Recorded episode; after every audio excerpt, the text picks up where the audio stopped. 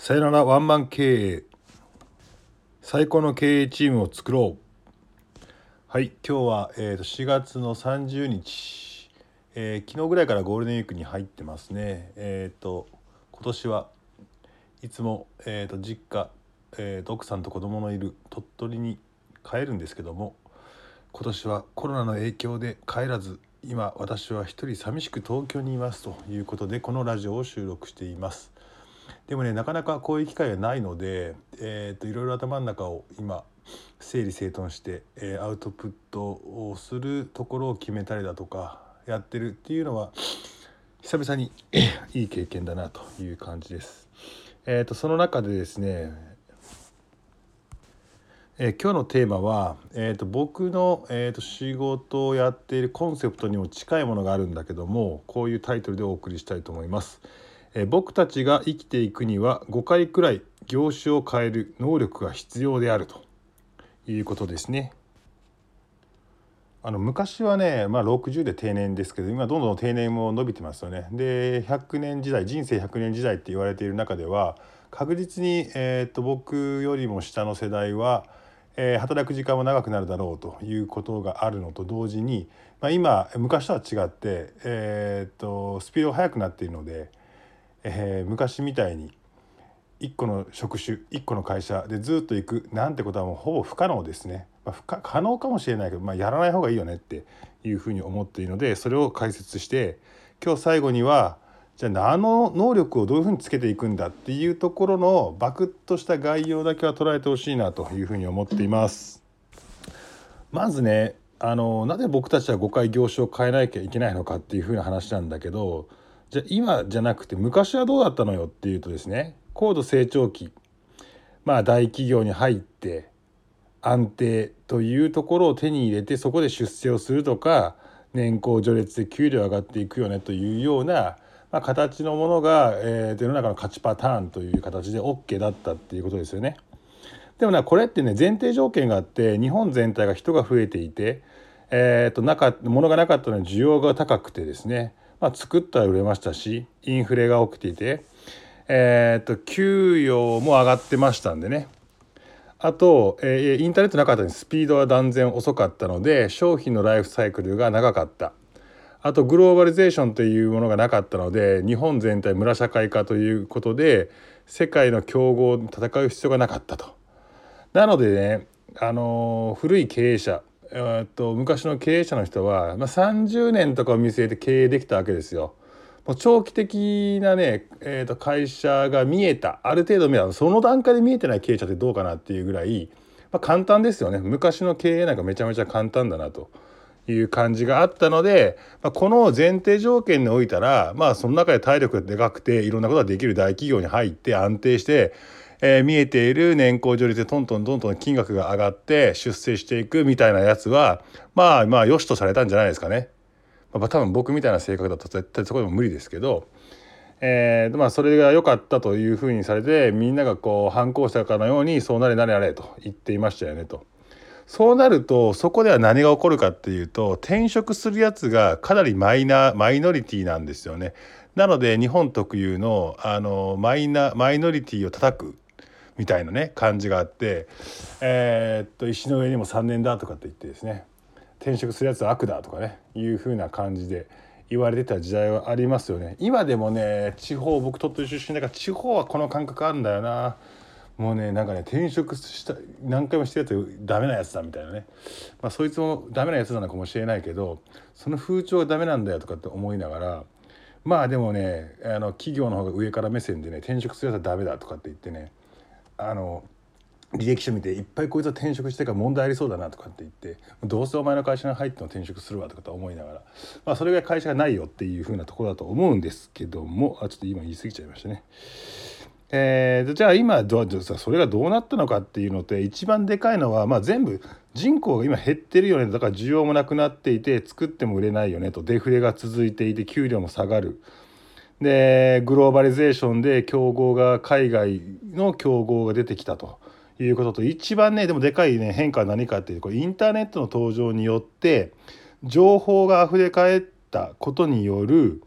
えー、っとみんなの多様化多様性昔は確一的だったんですねもののニーズも確一的だったのがすげえ多様性を生んでいるというところで、えー、っと商品が1個作って20年30年っていうふうに売れなくなっちゃったってことですよね。あのマイナーチェンジとかで売れるとかってそこでもないっていうそのもの自体がなくなるみたいなところで商品のライフサイクルライフタイムサイクルが非常に短くなったそして情報が溢れているからえー、っと売り手よりも買い手の方が情報を持っているっていうことが多くなってきたと、まあ、昔はね買う人が情報を持ってないから商品扱っている人の方が交渉ごとに優位立てたんですよね。だけど今インターネットが、えー、っとこう出てきているので、えー、物を買おうとする人が事前にリサーチして、えー、買おうとするのでまあ、売る人と買う人の情報格差がなくなってきたかなり物を売りにくい時代になってきたよねと昔のやり方やってたらねっていうような状態まあ一番やねこのスピードがめちゃめちゃ速くなってきたので商品作っても1年持つか2年持つかって感じじゃないですか。まあ、そんな感じでね昔のね経営者に比べたらねめちゃめちゃ今の経営者経営しにくくなってるんだろうなというのを実感してます。なんでね昔はねまあまあそこそこ普通にしてたら会社を成長していますと。まあそんな能力なくても成長させれたんだけど最近はね能力ある経営者じゃないと成長できないよねということとまあねこれは大変なんだけど今のね経営者の人ってねビジョンをかけないんですよね。過去にもかけない。だってもう20年間分かんない。10年後もなんか全然分かんない。5年後も分かんないね。かけるとしたらまあいや3年から3年になったらまだかけるっていう中ででこの不安定な中で、えーと、みんなをねそのコミットしてもらってやらなきゃいけないって大変な時代なんですよね。なのに働き方改革だとかって言って働き働く人の、あのー、ね、主張を通すような話になってきた時にまあ今の経営者っていうのはねやりにくい。し大変。見えないからね。その中で社員さんをみんなを引っ張っていかなきゃいけないってっていうのはねほんと大変。ほんと大変。あのなんかね偉そうな人が書いてる本あるじゃないですか。あれ昭和の本ですからね。人口が増えていて需要があの大きくあって作ったら売れた時代で給料も上がっていましたよっていうようなね。もうねあのいい時代にね経営してた人がねあの昭和の本をねいまだにね本屋さんとかあるんですけどね。それをねあまり読みすぎると真逆のことが書いてたからねかえって危険だなとも思ったりするんですけどじゃあもう最後の方ですがじゃあそんなこと言うけど、まあ、経営者にしても、えーと、働く人にしても何しなきゃいけないのよっていうことなんですよ。あの言っとくけど今経営者やってるよとかって言いながらその会社持たないからねって話なんですよね。だから別にそこからさもう一回サラリーマンに戻ってもいいと思うしまたそこから起業してもいいと思うしやっぱりもうこれからはかなり流動性っていうテーマと多様性っていうテーマに適応して生きていかなきゃいけないなという感じですよね。だからもうどこでも働けるような能力っていうのをつけなきゃいけない。若い頃からつけなきゃいけない。今のね40歳の人もね今の職種なくなくから本当で。だから今からでも遅くないからどこでも働ける能力っていうのをつけなきゃいけない。じゃあねじゃあどこでも働ける能力っていうのは何なのかっていうとこれ3つに分類されると思うんだよね。まずね1つ目っていうのはベースとなる人間力もう一回言うよベースとなる人間力ヒューマンスキルだよね。どんな会社で働いたとしても物事の捉え方解釈の仕方っていうのはその人のヒューマンスキルだよね。あとはえーと、人との関わり方付き合い方。これもヒューマンスキルだよね。だから人間力を磨きましょうっていうのがまず1個。かなりアバウトだけどまず1個。でもう一つはベースとなるビジネスの知識とスキル。もう一回言うよ。ベースとなるビジネスの知識とスキル。そしてね3つ目が各業種業態に必要な知識とスキル。一番のベースとなる人間性っていうのを高めどの会社でも必要どの業種でも必要なベースとなるビジネスの知識スキルセンスを磨いてあとは各種業業態に必要な知識スキルはその時その時の会社で身につけりゃいいじゃんって。でも3番を身につけるためにも2番のベースとなるビジネスの知識とかスキルがあるかどうかっていうので3番に関して1年かかって2年かかってようやくね覚えるようなやつもいれば1週間でね覚えるようなやつもいるっていう風な話になった時に